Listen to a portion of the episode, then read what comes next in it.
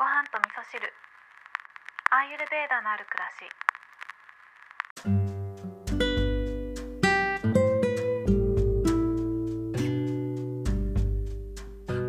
今日は番組初のゲスト会として、えー、私のアーユルベーダの仲間をお呼びしています、えー、アーユルベーダで食べるを伝える管理栄養士体式ヨガルーシー・ダットン講師の千里さんをお呼びしております千里さんよろしくお願いしますよろしくお願いします。はい、早速お話を聞いていきたいんですけど、えっ、ー、とちーたんは畑をやってますよね。はい。ね、その畑をやってて感じることっていうのをちょっと聞きたいんですけど。うん。畑をやっていて感じること。うん。そう最初は無我夢中にやっていて、うん、特に何も本当に感じなかったんだけど、うん、最近落ち着いて大地に足をついて、うん、2時間3時間土の上に座りながら作業していると、こう循環について、ね、すごい考えるようになってきました。そうまるでこうこの世の中って人間が三角形の頂点の上に立っているような感じなんだけど、うんね、食べ物にしろ流通にしろ人間が頂点に立って動いているような感じなんだけど、うん、もうそうじゃなくってその三角形がだんだん円になっていく。丸になっていく感覚があって、うん、人間も虫も、雑草も、土も、全部一緒の円の中に入っている、そんな感覚になって。なんかあの、うん、チータンがやってる畑のね近くのオールリファームさんに私も遊びに行ったことがあるからその畑の感じっていうのはすごいわかるんだけど本当に人間のものっていう感じがしないんだよね。もう歩けば雲の引っかかるし、うん、蜂も飛んでくるしいろんな虫とかね動物がいてなんかもう人間が大きい顔してられないって感じがするよね畑ってね。そうなの本当に「すいません失礼します」みたいな感じで入っていくのに、うんうん、あの何もなんかねこう言い方が悪いかもしれないけど、うん、ちっぽけな存在なんですよ。あもうまさにそうだね。うん、人間が、うん、うん、なんかこう一緒に作業させてもらっている？あそうだね。そうだよね。小さな畑では農薬は使ってないんだよね。使っていません。うん、あと肥料も、うん、えっと、化学肥料は使わず、うんうん、ごくごく自然な牡蠣の殻の石灰を使ったりとか、うんうんうん菜種の油かすを使ったりとかして、うんうんうん、成長は悪いかもしれないけど、うん、多分虫たちにとってもすごく美味しいんだと思う。そうだよね。それはそうだね。入る。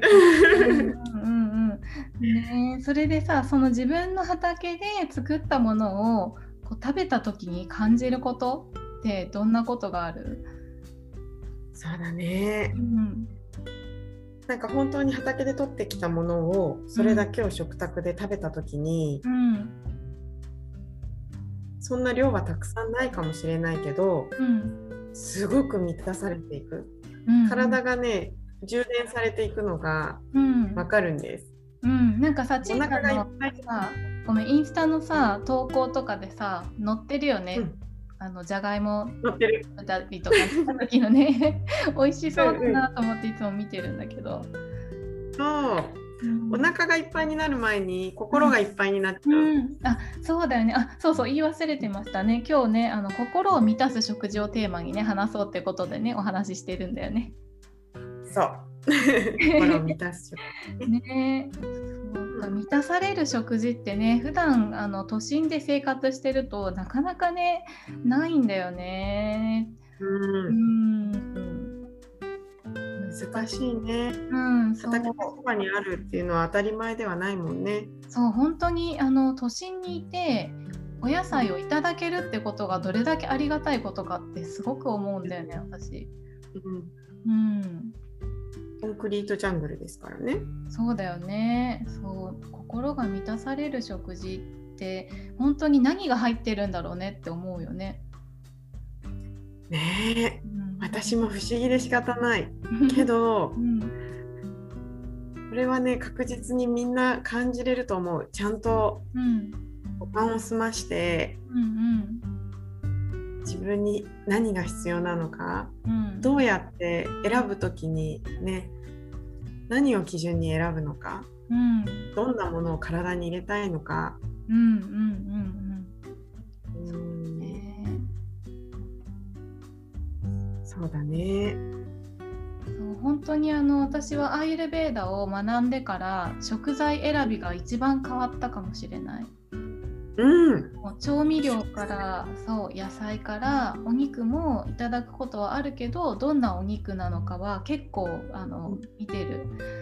うん、うん、大切。そうだからさっき最初に言ってたその畑が丸になって見えるって言ってたでしょ、うん、かその食べることっていうのもやっぱその丸の中の一部で私たちがこの循環の中の一部でいるためにはやっぱりその食材をねどういうものを選ぶかっていうところから始まってるんだなってすごく思うんだよね。うん、うん、そう、うん、そうなんだよね。うん、こう利己的に生産だけを目的に、うん、人間が美味しい思いをしようと思って作っているものには、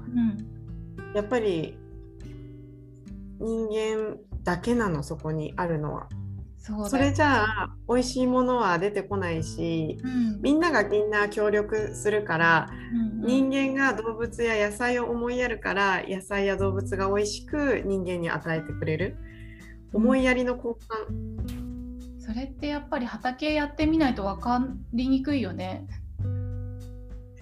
かな。そっか。そうだね。私も感じなかった。畑あるまで正直感じれなかったかな。そうだね、うん、多分スーパーに並んでるものだけを見ていたらそこの背景に虫がいるとか、動物がいるとか、うん、そのね太陽様を浴びたんだとか、うん、風に吹かれたんだとか、どういうお水をいただいたんだとかそこまで考えるのってなかなか普段の生活では難しいよね。本当に、うん、いや私もそうだね。スーパーに並んでる野菜が今まで疑問に感じなかったけどなんでこんなに綺麗なんだろうと思って。そうだね。それ思う私も。私もね農家さんからお取り寄せした野菜をいつも頂いてるけど、うん、ぜ今の時期は絶対虫入ってるのね絶対虫入っててその輸送中にも彼らはキャベツを食べてたりとか、ね、営みをそこで 行ってて私の手元に届いた時にはもうキャベツにトンネルできてんだよね。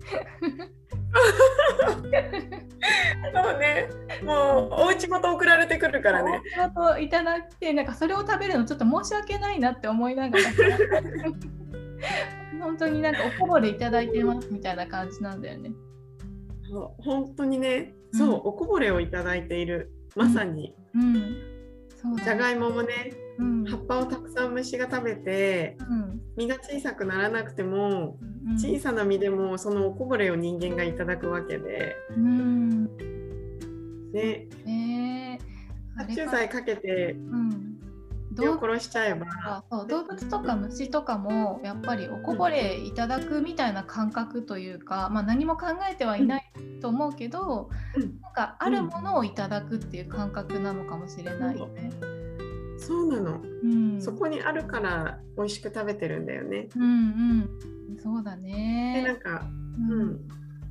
害虫も一面から見たら害虫だけど、うん総合的に大きい目線で見たら害虫じゃないんだよね。ああそうだよね。そうか。他に利益をちゃんともたらしてくれてるんだよね。いいことを循環させてくれてる。その害虫は害虫じゃないっていうのは、えーと、その害虫を食べる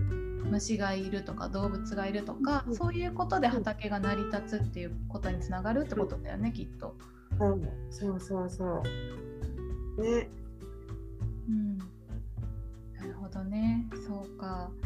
いいね、うん、そういう生活は本当に憧れだなって思うけど、ね、なかなかでも誰でもできる生活ではないから畑をやってね、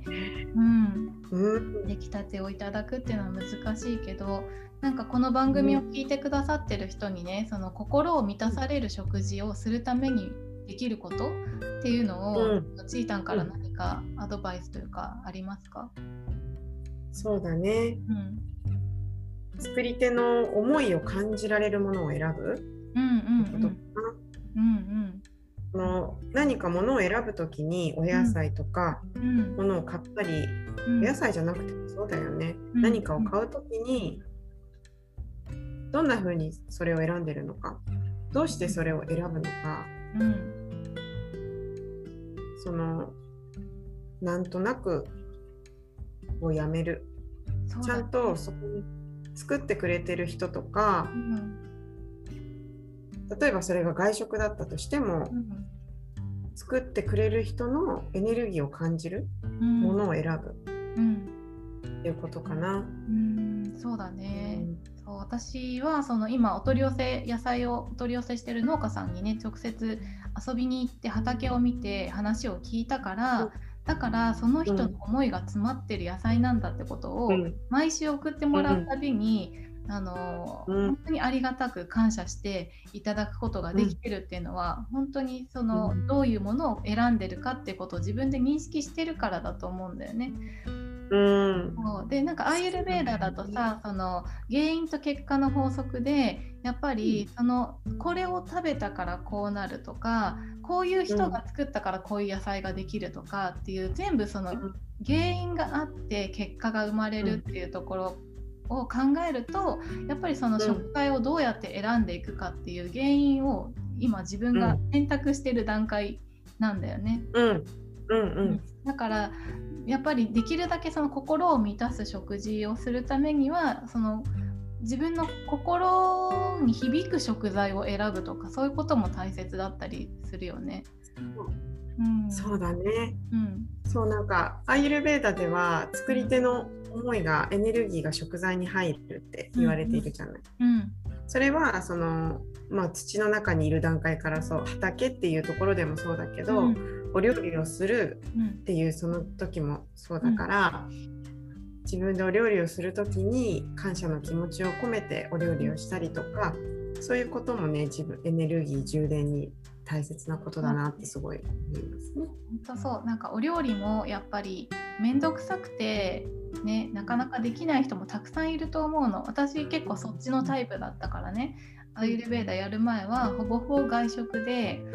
心を満たしたい食事をしたい時はなんかこうロケーションのいい場所で食べるとか、うん ね、なんかお店選びで心を満たすっていうことをしてたんだよね。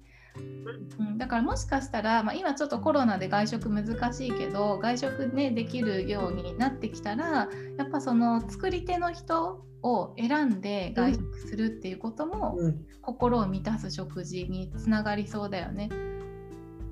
そう、うん、もうねたくさん飲み込むのがもったいないって思うような食事をしてほしい。丁寧に食べる、うんうん、丁寧に食べたくなるものを食べる。そうだね。それこそあれかね。そういう食事の時はよく噛んで食べるとかそういうことが自然にできるのかな。そうなんだよね、うん、自然にそうなるんだろうね。自然とよく噛むんだよね。うん、うんね。あとね早食いしなくなるよねそういう時は。それはもう絶対そうだね。ね。うんうんそう消化力のアグニさんにもいい影響があるね。うん、そうだねそうそうだ大事に作られたものを大事に食べるっていうことがすごくね大切だよね。そうだね。うん充電されるんだよ自分が。本当だね。そう充電食事は充電だね。そう、うん、ただお腹いっぱいにする充電じゃなくてね、うんうん、ちゃんと一番上まで頭の一番上までピーって充電されるの。その感覚ね食事で毎回考えたら本当最高幸せだね。そうそうなの。えー。やっぱ畑をやってみてね、そこまで感じられるようになったっていうのは大きいね。そうなの思いもよらなかった私も。本当だね。最初の目的ってそこじゃなかったから。うん、そうかそうかそうか。うん。かそうだね。ちょっとそろそろねお時間になってきたので、まあ、今日はね心を満たす食事っていうことで千里さんにいろいろと畑のことからね、はい、お食事のことからいろいろ教えていただいたんですけどちょっとこの番組のリスナーさん向けに何かあの、うん、何がいいかな心を満たす食事をするために何かアドバイスピンポイントでアドバイス何かあります？わ最後に難しいの来たね。打ち合わせで何も言ってなかったけど。そうだね。うん、あの食べることは生きることなんです。あその通りです。はい。もう楽しく幸せに生きたかったら、うん、ちゃんといいエネルギーを体に補給しましょう。うん、はい。それが幸せに生きることにつながります。はい、します。ということで今日は千里さんをお迎えして心を満たす食事についてお伺いしました千里さん今日はどうもありがとうございますありがとうございました、はい、最後まで聞いていただきましてありがとうございます